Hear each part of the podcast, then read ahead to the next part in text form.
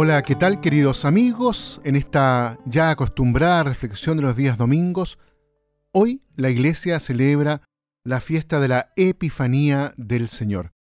Una hermosísima fiesta que tiene su origen en la iglesia de tradición bizantina, en la iglesia ortodoxa, y que ya en los siglos III, IV pasó a celebrarse en la iglesia latina, en la iglesia de Roma.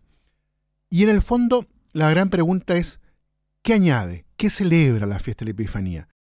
Y lo que está en los textos, tanto del profeta Isaías como también en el Evangelio de Mateo que leemos en este domingo, lo que se quiere mostrar es que Cristo es la manifestación de Dios Salvador para toda la humanidad.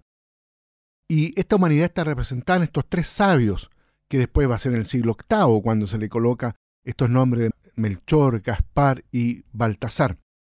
Pero más allá de eso, lo, importante es lo que en el fondo la liturgia nos quiere en este domingo acentuar, que es lo siguiente.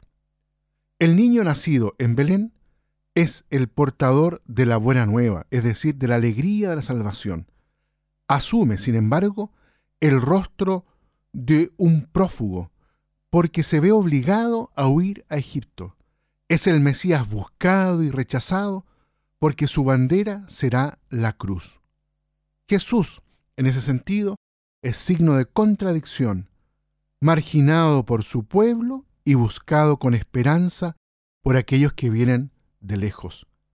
Belén entonces será la nueva Sión, es decir, la ciudad universal de las naciones, y Jerusalén será descartada. El nuevo pueblo de Dios, heredero de las antiguas promesas, es la continuación del antiguo, pero está formado por todos aquellos que buscan y reconocen la estrella de la mañana con disponibilidad interior. Epifanía quiere ser, por lo tanto, la manifestación y la palabra de Dios en esta solemnidad está toda centrada en el misterio de Jesús, Mesías, Rey y Salvador universal de las naciones. No ha venido solo para Israel, sino para toda la humanidad, es decir, para toda la familia humana. Y ese es el símbolo, tal como lo decíamos recién, de la venida de estos magos que vienen a representar a toda la humanidad. Los magos, como primeros oyentes y testigos de Cristo, son tipo y preludio de una gran multitud de verdaderos adoradores, que constituirá la mies espiritual de los tiempos mesiánicos. Jesús es el sembrador que trae la buena semilla de la palabra para todos. El Espíritu ha hecho madurar la semilla y la iglesia está invitada a recoger el abundante fruto sembrado con la revelación de Jesús y fecundado también con su muerte y resurrección. Así como de la vida de comunión y de amor entre el Padre y el Hijo ha derivado la misión de Jesús, así de la intimidad entre Jesús y la Iglesia, surge la misión de los discípulos. ¿Cuál?